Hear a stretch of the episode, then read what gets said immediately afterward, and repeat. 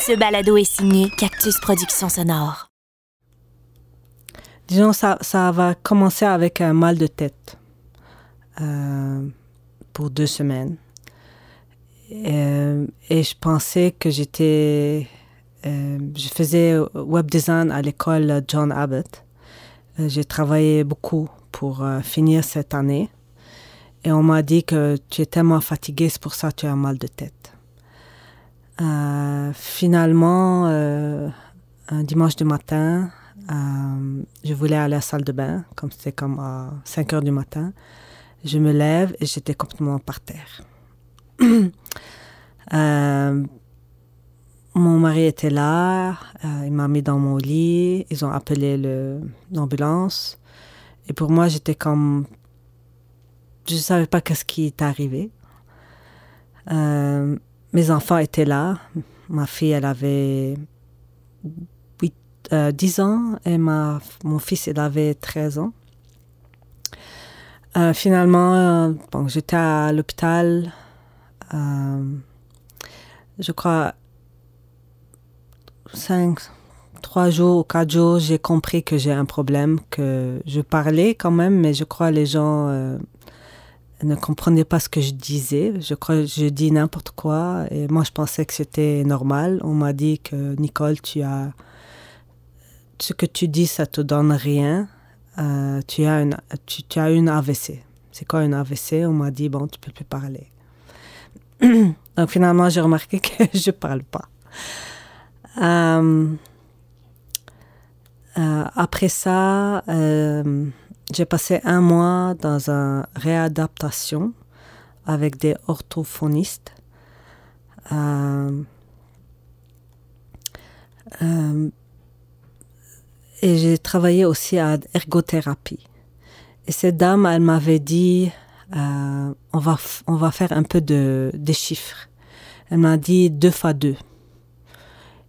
Et je n'avais pas la réponse. Et pour moi, c'était comme un... C'est comme ma, ma vie a dis- disparu. Si je ne fais pas c'est quoi deux fois deux, c'est quatre. Je n'ai pas la réponse, donc j'ai un problème dans mon cerveau. Que c'est fini, ma vie est finie pour moi.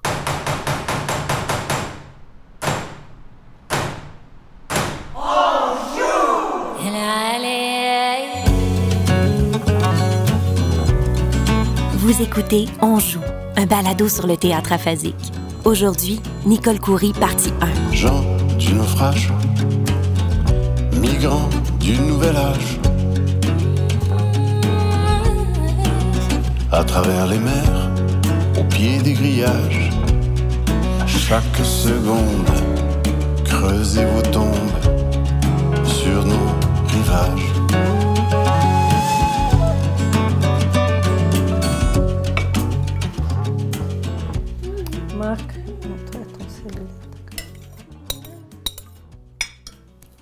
Cellulaire loin.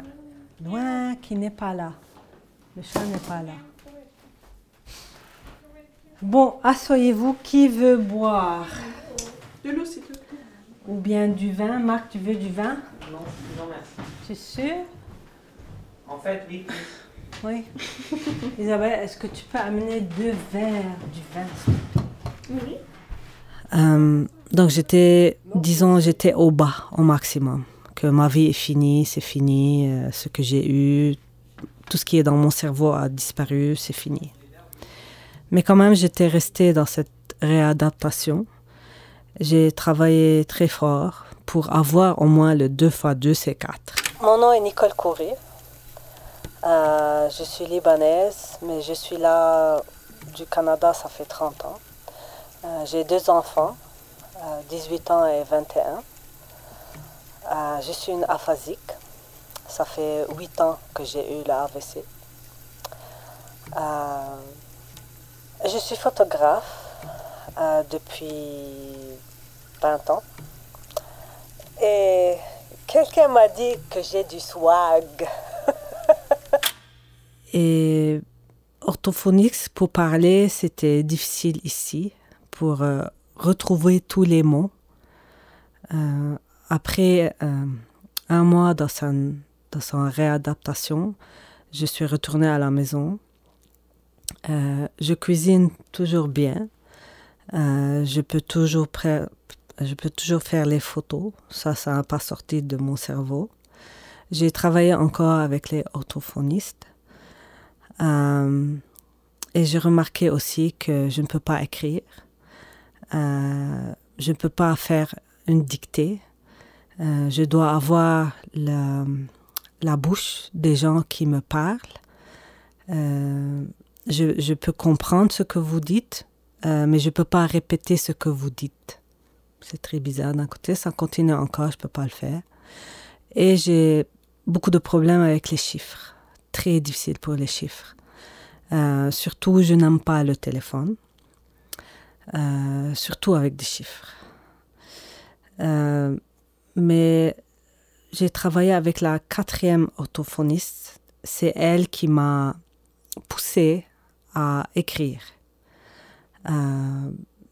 donc j'écris un peu mieux, juste pour des choses, normales comme un email, euh, bonjour, comment ça va, qu'est-ce que je fais aujourd'hui.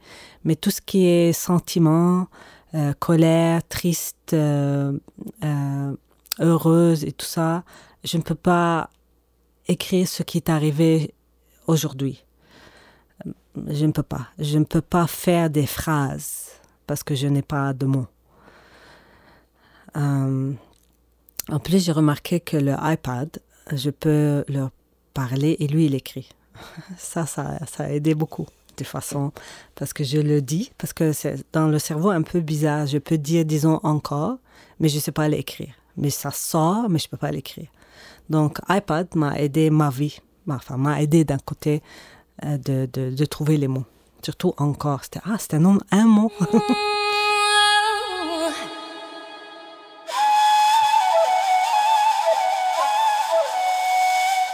J'avais 13 ou 14 ans. Euh, ça a commencé quand j'ai reçu un appel de mon père de l'hôpital. Il m'avait dit Bon, euh, on sait ce que ta mère a eu. Elle a eu un stroke. Moi, j'avais aucune idée ce que c'était. Donc, il m'a expliqué un peu. J'avais pas trop compris. Donc, OK, il y, a du sang qui manque dans le cerveau. on peut pas bouger, on peut pas parler, les muscles ne fonctionnent pas. Je m'appelle Marcune, j'ai 22 ans. J'étudie l'informatique à McGill. J'aime bien énerver ma soeur.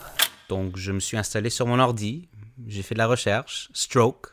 J'ai vu, OK, ils peuvent pas bouger. Euh, parce que quand j'avais eu ma mère, elle pouvait pas bouger, elle avait les yeux grands ouverts. On lui parlait, elle répondait pas, ça faisait peur. On n'avait aucune idée de ce que c'était. Euh, donc, euh, c'est ça. Puis on l'avait vu à l'hôpital. elle parlait à l'hôpital, mais elle disait pas vraiment des mots. Elle disait plutôt genre bla bla bla bla bla. Et puis des insultes, parce que les insultes en arabe, ils reviennent euh, en premier. Euh, euh, bien sûr, ça a affecté notre vie beaucoup. c'est, c'était difficile à communiquer avec elle. elle comprenait un peu ce qu'on disait, mais on ne pouvait pas trop lui demander des questions. ça m'affectait un peu à l'école, parce que je pensais souvent à ma mère. J'allais la voir plusieurs fois par semaine. Et chaque fois, mon père ou c'est mon oncle ou euh, ma tante qui nous conduisait à l'hôpital pour aller voir ma mère, chaque fois qu'on revenait, c'est moi et ma soeur, on pleurait dans l'auto. Euh, ça faisait mal de voir notre mère euh, qui pouvait pas parler. Elle, pouvait marcher. je crois une ou deux semaines plus tard, elle était capable de marcher. mais juste qu'elle était dans l'hôpital. Déjà, un enfant qui voit sa mère dans l'hôpital pour plusieurs semaines, ça, ça fait mal. Mais euh, je crois à l'école, on était dans une petite école, donc euh, tout le monde s'y connaissait, donc tout le monde savait que ma mère avait eu un stroke. Donc j'ai reçu plein d'appels des gens, euh, si tu as besoin de quelque chose, n'hésite pas, ils passaient nous voir. On avait les voisins qui nous faisaient du souper, parce qu'ils pensaient que mon père pouvait pas cuisiner. Et ça affectait aussi beaucoup ma sœur. elle a dormi dans ma chambre pendant, je crois, un ou deux mois. Et après, un peu de temps, quand je me sentais mieux, je suis sortie et ma mère, elle était sur une civière et elle était dessus avec les yeux ouverts, mais elle était euh, inconsciente. Et ça m'a fait vraiment, vraiment peur. Alors, moi, je m'appelle Isabelle Kuhn, je suis la fille de Nicole et maintenant, je suis en train d'étudier au Collège Marinopolis en Honors Commerce. Et j'ai encore un semestre et puis je rentre à l'université en septembre. Euh, et je suis une fille très têtue. ça marche. Mais depuis ça, j'ai pas vraiment pensé à cet euh, événement, mais ça fait peut-être deux, trois ans que j'ai réalisé que ça m'a amené un trauma vers moi. Alors, chaque fois que je suis chez n'importe qui, s'il y a un bruit qui est vraiment quelqu'un tombe ou, un objet tombe, j'attends deux minutes, trois minutes, silencieux. S'il n'y a pas de mouvement, je, je regarde qu'est-ce qui se passe. Parce que j'ai toujours peur qu'elle est tombée et puis elle est sur le parterre et moi je suis en train de lire mon livre ou regarder Netflix. Et euh, c'est ma mère, s'il y a un bruit pas de mouvement, je panique. S'il n'y a pas de bruit, je panique parce que normalement ma mère elle est toujours en train de marcher partout. Alors, euh, je me rappelle, ça fait un an et demi, je lui ai demandé de mettre un app tracker sur son téléphone pour que nous deux, comme c'était, il y avait deux raisons pour, euh, pour ce app. C'était, elle peut savoir où je suis et elle, elle s'inquiète pas. Mais aussi pour moi, pour que je sache, comme le matin, je me réveille, il n'y a pas de bruit. Je regarde le app tracker, ok, elle n'est pas à la maison. Parce que c'était trop silencieux à comme 11 heures du matin. Bien sûr, on avait peur. Moi, je suis pas monté dans la chambre en haut euh, où tout s'est passé peut-être pour 3-4 mois. Je pouvais pas monter en haut, j'avais, j'avais beaucoup trop peur. Euh, mes grands-parents sont restés avec nous euh, pour quelques semaines. Et puis euh, finalement, ma mère est, est, revenue à la maison. on était super heureux. on pensait, ok, donc c'est fini. We can live on with life. C'est quoi la couleur noire Qu'est-ce que ça veut dire la couleur noire Tu allais dans le sous-sol, tu prenais quelque chose dans le coin, voilà couleur noire. J'ai acheté des poulets, je les cuis, je les ai cuits, mais j'ai mis à côté de la sauce avec du couleur noire et comme si c'était... Food coloring. Oui, et c'est devenu mm. noir. Mm. Mais tu peux le manger parce que c'est bon, mais c'était noir à cause du... Ah, tout le monde a cru que you burnt it. Euh, disons, j'ai travaillé chez mon frère euh, dans son boulangerie euh, au, au, magasin pour, pour pratiquer, pour parler. Je dois parler.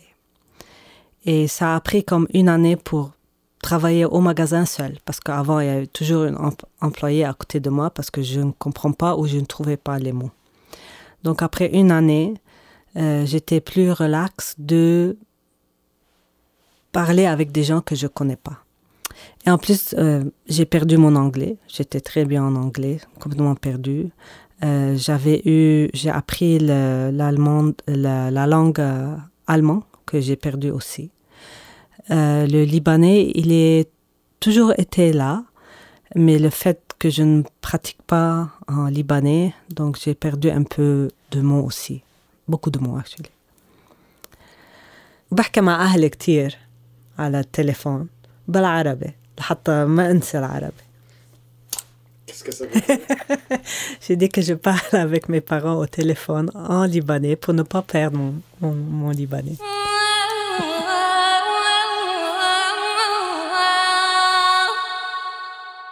Ce que j'ai réalisé, c'est que ma mère, dans plusieurs situations sociales où il y a beaucoup, de gens présents, c'est que on parle tous très vite, on dit des blagues. Euh, et avec ma mère, il faut, parler plus lentement, il faut expliquer les blagues, et il n'y a pas tout le monde qui peut faire ça. Donc, euh, elles se sont un peu, un peu exclues de, de, ces situations. Bien sûr, quand on est deux ou trois personnes, c'est pas un problème, mais dès qu'on dîne avec la famille, ou si on a des amis chez nous, c'est un peu dur pour elle. We can live on with life. Voilà, la, la, première année, c'était trop difficile. Trop, trop, trop difficile. Et euh, j'avais même, euh, je voulais me tuer. Euh, que je, j'ai perdu mon anglais, je ne peux plus parler, mes enfants ne comprennent rien. Euh, je, je, suis là, c'est juste un, un, corps, mais le cerveau n'a rien. Euh, j'ai j'ai pratiqué, euh, non, j'ai parlé avec mon docteur et lui, il m'avait dit, euh, Nicole, c'est comme tu as un décès. Non, tu es dans le décès. Non. Déni. Non. Euh, un deuil. Un deuil.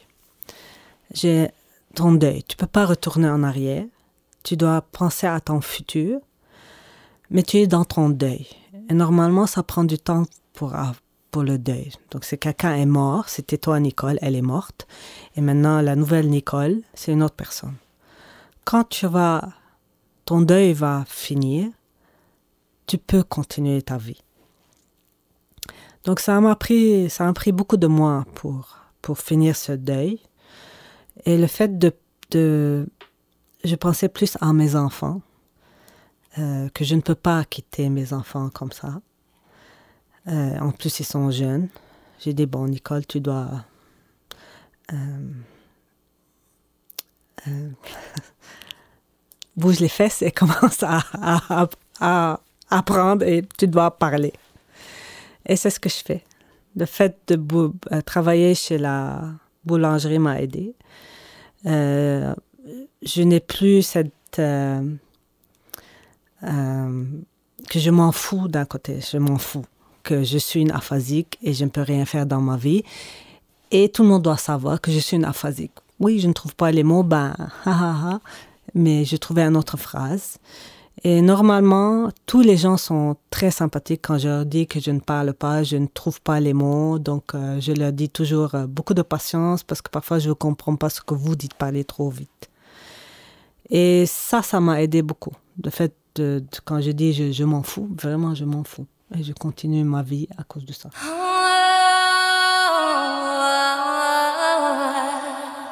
Le fait que je ne trouve pas les mots, euh, je commence à m'avoir, euh, le volume monte, je, je crie plus euh, parce que les gens, euh, je ne m'écoute, les gens ne m'écoutent pas parce que, comment dire, ça, ça prend du temps pour finir ma phrase et on, mes enfants, ils étaient jeunes, adolescents. Donc, je, dois, je dois lire la phrase vite pour comprendre les choses qui doivent le faire. Euh, et je commence à crier. Et ça, ça devenait une énorme dispute à cause pourquoi tu cries parce que toi tu ne m'écoutes pas, je ne me laisse pas me faire ma phrase, euh, ne fais pas ça, fais pas ci, fais pas là. Et il y a toujours, il y a toujours des disputes. En plus, mon mari est en plus énervé parce qu'on était tellement de disputes. Donc c'était très, très difficile. J'ai pris mes enfants deux fois chez l'orthophoniste pour leur dire, l'orthophoniste doit dire à mes enfants, euh, relax avec ta maman, elle n'arrive pas à trouver les mots, bla bla bla. Euh, ça leur a pris, beaucoup de années de, de comprendre ou de, de, de pas vraiment ça. Non, c'est toujours. ne me laisse pas finir ma phrase. Euh, où j'essaye de penser que c'est pas ça vraiment ce que je veux dire, parce que ce qui arrive aussi, c'est que je pense quelque chose, mais un autre mot qui sort. Je me rappelle une journée, elle a dit Va laver les vaches. Et j'étais comme Maman, quoi T'es comme Va laver les vaches. Et j'étais comme Ok, maman, tu viens de dire de va aller laver les vaches. Et puis elle commençait à rire et rire. Et moi, j'avais peut-être 11-12 ans, c'était une année après. Et euh, c'était juste, on, on, essaie de rigoler pour qu'elle ne se sente pas, euh, je sais pas, embarrassed ou juste pas bien. Alors, on, essaie de faire des blagues comme euh, une fois, quand on était, je crois, en France, elle a dit Regarde les connards Et nous, on était comme Maman, c'est le canard. Et ça, c'est une, une blague qu'on rigole à, même aujourd'hui. Et j'avais beaucoup de disputes avec ma fille parce qu'elle m'avait dit ça, mais moi, je pensais autre chose. Elle me dit, maman, tu m'as dit ça. J'ai dit, c'est pas vraiment ce que j'ai dit. Maman, tu as dit ça. Mais je pensais autre chose. Ah, mais tu as dit ça. J'ai dit, euh, OK. J'aime ma mère comme elle est, et même si je la comprends pas quelquefois, pour moi, ça fait pas grande différence. Euh, peut-être ça fait un an, j'étais pas très patiente. Alors j'ai habité avec mon père pendant huit mois et j'ai appris la patience parce que je savais que si je revenais ici pour habiter avec elle, j'avais besoin de la patience parce que c'est très important. Hum, et je travaille encore dessus. On n'arrête pas de travailler sur nous-mêmes. Et euh, j'ai réalisé qu'on a moins de disputes parce que j'ai la patience, je la laisse parler, et puis elle me dit ce qu'elle veut dire, et quelquefois c'est pas ce que je crois. Et je dois pas être têtue, arrêter de parler et je l'écouter, et euh, moins de disputes parce qu'on se, on se comprend mieux. Ma fille, ça a, ça a pris du temps. Je commence maintenant, je crois, elle commence à, Elle me dit, je sais, maman, je sais ce que tu essaies de dire. Ses choix des mots ont beaucoup changé. Donc, elle choisit plus les mots qui sont faciles à sortir. Donc, son vocabulaire a beaucoup changé. Donc, bien sûr, les mots super longs, on les entend plus. Hum. Et j'imagine quand on grandit avec une mère qui nous parle en français et qui n'utilise pas ces mots super compliqués, euh, notre vocabulaire change aussi. On était jeunes. Ma sœur, elle avait 11 ans. Donc son français a changé beaucoup. Elle ressemblait plus le français de ma mère. Bien sûr, elle a parlé français à l'école, avec ses amis. Euh, on habite à Montréal, donc elle parle aussi français. Mais elle parle beaucoup français avec ma mère. Et donc son vocabulaire, moi, je trouve, a changé un peu. Elle me demande de toujours dire dire à mes amis qu'est-ce qui se passe pour que si elle dit un, mot différent, ils ne sont pas euh, surpris. Mais chaque fois que je dis à mes amis, ah oui, c'est vrai, je voulais juste vous dire que ma mère, elle est aphasique, voilà l'histoire, ils me répondent comme j'aurais jamais, j'aurais jamais cru. Je parle, oui, bien sûr, je parle. Tout le monde dit, ah, vraiment, tu es une aphasique, mais tu parles tellement bien. Je dis oui. Vous ne savez pas ce qu'il y a en arrière. Euh, disons que quand je il y a une conversation avec une personne. De un, je, je travaille double pour comprendre ce que la personne est en train de dire et trouver les mots pour répondre à cette, cette question et la réponse. Euh, en plus, c'est une conversation euh, euh, intéressante. je veux montrer ce que, je, ce que moi je pense, ce que lui doit montrer aussi, ce que lui pense. Disons, après deux heures, mon cerveau, il est saturé et c'est fini. De un, j'arrête. Moi, j'arrête. Je ne parle plus. Les gens peuvent continuer à parler, mais moi, c'est fini, je peux plus. Quand il y a une conversation avec des gens, moi, à la fin, j'arrête. Même avec juste deux personnes, à la fin, je leur dis, je suis fatiguée. C'est fini. Et parfois, beaucoup de gens, je leur dis, maintenant, on arrête de parler. Je ne peux plus. Tu ne parles plus et moi, je ne parle plus, c'est fini. Je dois relax pour que mon cerveau revienne normal. Mais quand il y a une conversation avec des gens, alors là, c'est encore plus. Parce qu'il y a comme quatre personnes qui parlent ensemble. Euh, surtout quelque chose d'intéressant, disons en politique, ce qui arrive et tout ça. Et, tout le monde répond. Et, moi, je dois, je dois dire aussi ce que moi je pense. Et normalement, j'arrive pas parce que mes phrases sont, doivent être plus longues, pour essayer de comprendre. Et puis des gens m'ont, euh, c'est quoi le mot, coupé, mon, coupé ma, ma, ma phrase. Et j'arrive pas à dire c'est ce que j'essaie de dire. Donc j'arrête. Finalement, j'arrête, j'écoute. Et ça, je trouve ça très difficile parfois. Quelquefois, elle, elle, le fait exprès, bien sûr. Elle me dit Bonjour Marc, comment vas-tu? Comment vas-tu euh, Est-ce que tu es contente de voir ta mère aujourd'hui? Quelquefois, elle me dit des choses comme ça. C'est une belle phrase, c'est une belle longue phrase, euh, réfléchie, ou peut-être quelque chose qu'elle dit souvent, donc elle est capable de dire. Et quelquefois, c'est. Euh, Peut-être plus maintenant, elle s'est habituée un peu, elle, dit beaucoup, des phrases beaucoup plus longues maintenant, mais avant, c'était vraiment, c'est vraiment un mot, c'était, euh, c'était viens, c'était non, oui, tais-toi.